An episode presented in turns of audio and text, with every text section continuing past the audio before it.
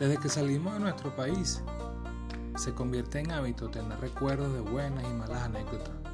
Te llega recuerdos de la familia, de la escuela, de las reuniones de primos, de las rumbas, de las playas, de las jodederas en la esquina, con los panas, con las amigas, así como también de viajes que emprendiste hacia el país en que estás, de cómo conseguiste tu primer trabajo, pasaste, si tuviste problemas, de todos los malos ratos que has pasado.